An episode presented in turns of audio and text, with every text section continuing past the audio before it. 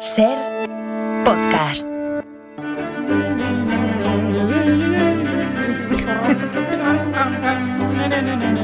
Hola Nieves, buenas tardes, ¿qué tal? Buenas tardes. No me Carlas. acompañas casi nunca en los coros, Sí, ya, o sea, sí, porque can- de fondo.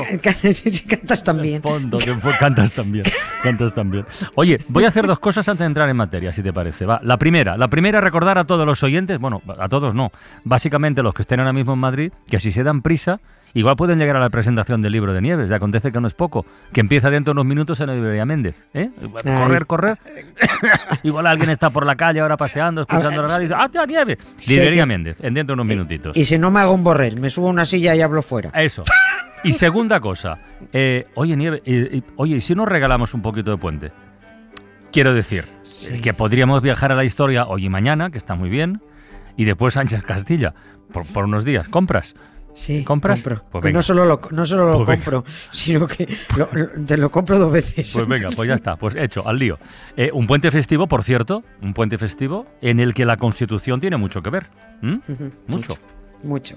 Sí, esta es una semana en la que se nos va a llenar la boca de constitución todo el rato, todo el rato. Eh, es verdad que todos son para bienes y está bien que así sea. Yo soy la primera orgullosa Mm. ¿eh? de, de- de vivir en un país constitucional, porque además eh, eh, la constitución es el documento más importante de la nación dado para regular los derechos, libertades y deberes de la mayoría mayoría de los ciudadanos.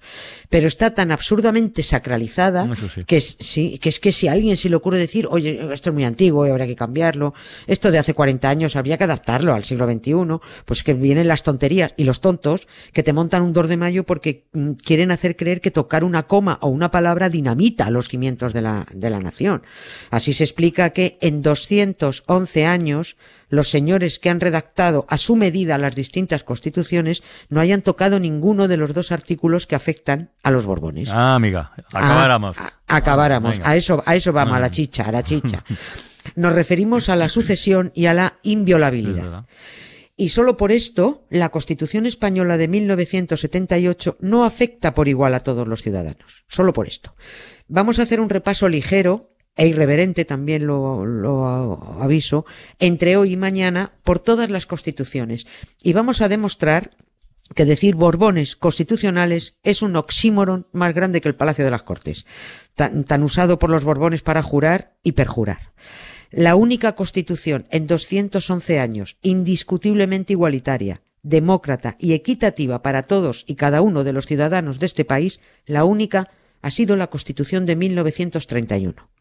La del 78, la que celebramos esta semana, no alcanza en igualdad a la del 31. Es más, nos hicieron trampas con la del 78. Yep. Y sí, nos hicieron trampas y eso ya, ya está demostrado, dicho, contado y todo. Y eso de hacerle trampas al ciudadano con una constitución aprovechando que somos tontos y manejables, eso está muy feo.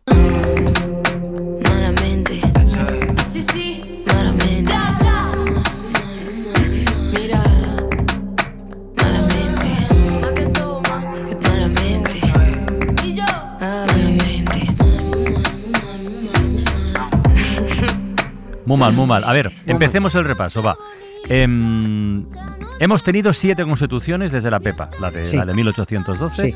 hasta hoy. Siete han Sí, sido, ¿eh? Venga. sí. Hay otra anterior que no cuenta, pero, eh, Ah. pero han sido, sí. Es que no fue dada por representantes de nuestra nación, sino que vino de la mano de un rey invasor, de José I Mm. Unos historiadores la llaman la Constitución de Bayona, otros lo llaman el Estatuto de Bayona, en fin, que se aclaren ellos y que nos lo cuenten cuando estén de acuerdo. Oficialmente se llamó Acta Constitucional de España. Era, era una constitución reformadora, Mm. Con toquecitos ilustrados y con todos los toquecitos machistas que les gustan a todos los reyes, como por ejemplo ese artículo 2 en esa. Constitución o Estatuto de Bayona que dice la corona de las Españas y de las Indias será hereditaria en nuestra descendencia directa, de varón en varón, Mm. por orden de primogenitura y con exclusión perpetua de las hembras. Perpetua. Está bien. Eh, Esto era buena Para parte. que Mira quede mí- claro, sí, sí. Mira que a mí me cae mucho mejor que Fernando VII, Ya, ya, pero, sí, pero- pero eh, si le pillo con esto de las hembras le doy. Ya, ya lo hemos comentado en alguna otra ocasión, pero a los académicos esto de las hembras les pone. En el diccionario se sigue diciendo varón, persona del sexo masculino, hembra, animal del sexo femenino. Y en su segunda acepción, mujer.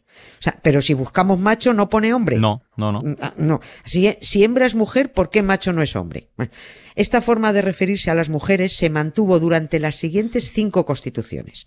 Pero bueno, aquí dejamos esa constitución o estatuto de Bayona, Vale. porque efectivamente no se promulgó ni en territorio nacional eh, ni por representantes españoles. Venga, pues vamos a la primera nuestra, la de 1812, que estaba efectivamente repleta de buenas intenciones, es verdad, pero tenía un fallo, un fallo casi, casi un pecado original, que era dar casi todo el poder al principal enemigo de la propia Constitución, que era Fernando VII. Sí, es, que, esto- claro, es, es que esto, esto fue, eh, lo bloqueaba todo, lo bloqueaba absolutamente todo. No ha habido, no ha habido, quede dicho desde ya, ni un solo Borbón en ninguna época conforme con la Constitución. Todos y todas han jurado la Constitución porque no han tenido otro remedio, porque se las ponían y tenían que jurarla y porque saben que se la pueden saltar en cualquier momento siguiendo su mm, tradición. Se las han saltado todas, hasta Juan Carlos I incluido. Del actual no se puede hablar, lo- pero todos los anteriores han cometido perjurio, absolutamente todos. Esto te lo pilla un estadístico, te hace un cálculo de probabilidades y deduce que hay un 100% de posibilidades de que se la sigan saltando. No nos detenemos en el mastuerzo y en su juramento y su perjurio porque está archisabido, hemos hablado muchas veces. Mm. Y, a- y, y menciono otra cosa, aunque también lo hemos comentado alguna vez. Recordar que ninguna otra constitución anterior a la de Cádiz tenía una redacción tan subordinada a un rey absoluto y a un dios. ¿Cómo puedes poner los derechos de los ciudadanos en manos de un dictador y de un ser inexistente? no parece un acierto. No, ni la constitución estadounidense, ni la polaca, que fue la, pri- la, la otra vez que hablamos me la comí yo a esta, pero fue la primera europea, la polaca, ni la francesa, ni la sueca, que son las anteriores a, mí, a, la, a la PEPA, dan tantas competencias a Dios, ni, y, y todas hacían un marcaje a las competencias del rey. Pero solo la española metía en la constitución hasta el Espíritu Santo y declaraba a Dios sumo legislador, sumo legislador de la sociedad. A Fernando VII lo metieron a capón a sabiendas de que era un absolutista anticonstitucional, igual que el propio Suárez nos metió a capón a Juan Carlos en la del 78. Y mañana, mañana vamos a escuchar de su propia boca, de Suárez, otra vez cómo ese señor con nombre de aeropuerto lo reconoce con todo su papo. Tú, cuando me miras, puedes ver dentro de mí lo que ni yo puedo entender. Yo te he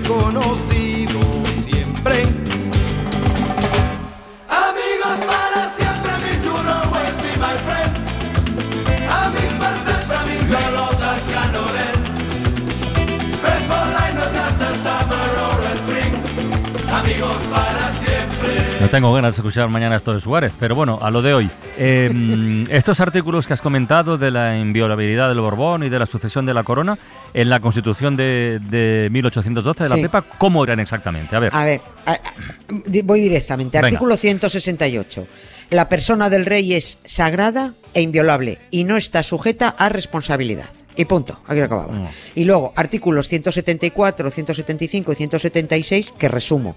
La sucesión seguirá un orden de primogenitura y se prefieren los varones a las hembras. No se aceptaban bastardos. Y punto también aquí.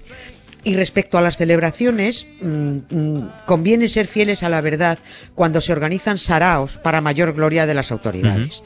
Porque mm, cuando Juan Carlos de Borbón fue, en teoría, a celebrar el bicentenario de la Pepa Cádiz en el año 2012, yo solo vi un acto disfrazado de hipócrita solemnidad y de falta de respeto a la memoria democrática por parte del, del Borbón y, ojo, con la aquiescencia de los 300 representantes de los tres poderes del Estado que estaban allí.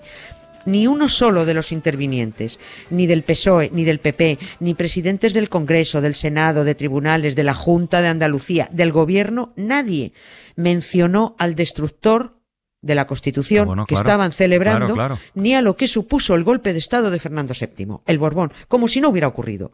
Lo que no se menciona no existe, y así tapan la memoria y así se tapa la verdad. Es más, su descendiente Juan Carlos, que debería haber pedido perdón, al menos o solo por, por una frasecita, pido perdón por lo que hizo mi antepasado, y mostrar ver- un poquito de vergüenza, se permitió decir una sarta de chorradas que le escribieron en Zarzuela, como que en la Pepa había que encontrar la inspiración para superar los momentos difíciles que atraviesa el país. Esto es textual. La profesional estaba al lado con una sonrisa congelada. Inmediatamente después de esta conmemoración, dos semanas después exactamente, y en plena crisis del país mencionada por él mismo, Juan Carlos agarró a su amante Corina, se fue a cazar elefantes y se dejó una millonada mientras se reía de la pepa, de los españoles y de la constitución que juró y se saltó sabiendo que era inviolable. No está mal. Oye, y a ver, sigamos con estos artículos. En, en la, en la siguiente constitución, que fue la de 1837, ¿era, no, Nieves? Sí, ¿Se, la- se- se mantuvo en los mismos términos el tema de la, de la inviolabilidad y lo de la sucesión? Sí, o- invio- invio- no, todo, todo, inviolables totales, totales. Pero se añadió una frase kafkiana en la de 1837. Artículo 44. La persona del rey es sagrada e inviolable y no está sujeta a responsabilidad. Punto. Son responsables los ministros. No, no puede ser. Sí, o no? sí, sí, sí, sí, y esto se mantuvo mucho más. Esto de los ministros Pero- no estaba antes, sí, sí, Sí, está muy bien. Sí, por cierto, si el rey se equivoca, la culpa es de este. Joder, de verdad. Sí. Esta es la, esta es la, la constitución eh, que tuvo que, que jurar la, la regente, la viuda del Mastuerzo, sí, Cristina sí. de Borbón, sí.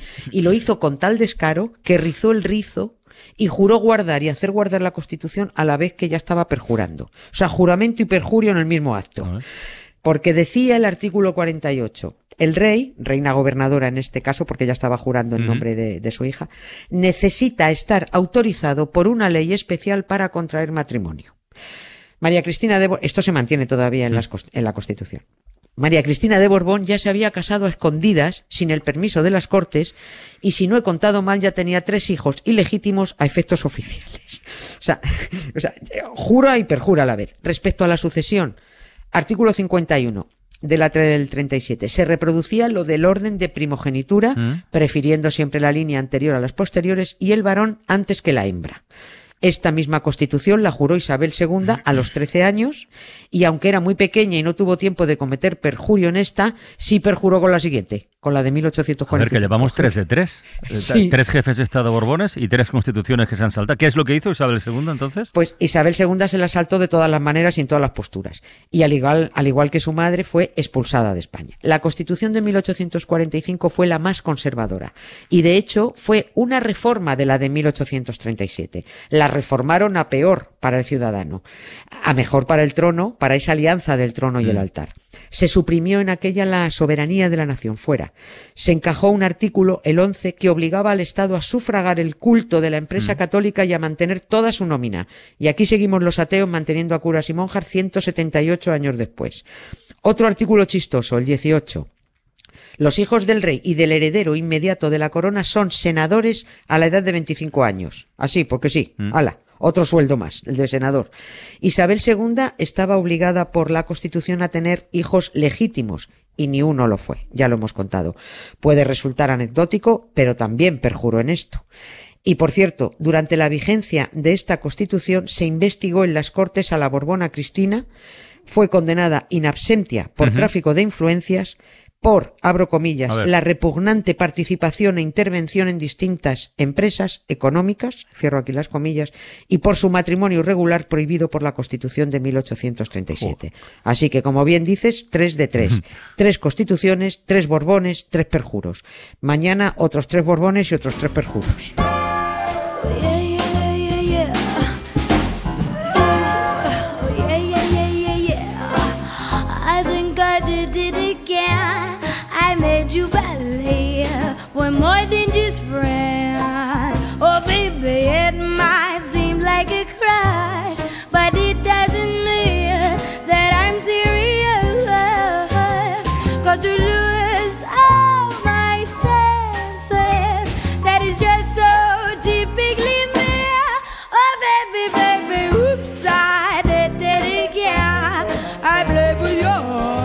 Pues ya estoy deseando ver, ver no, escuchar el segundo capítulo de Mañana, Nieves. Esto es como, esto es como las series de televisión.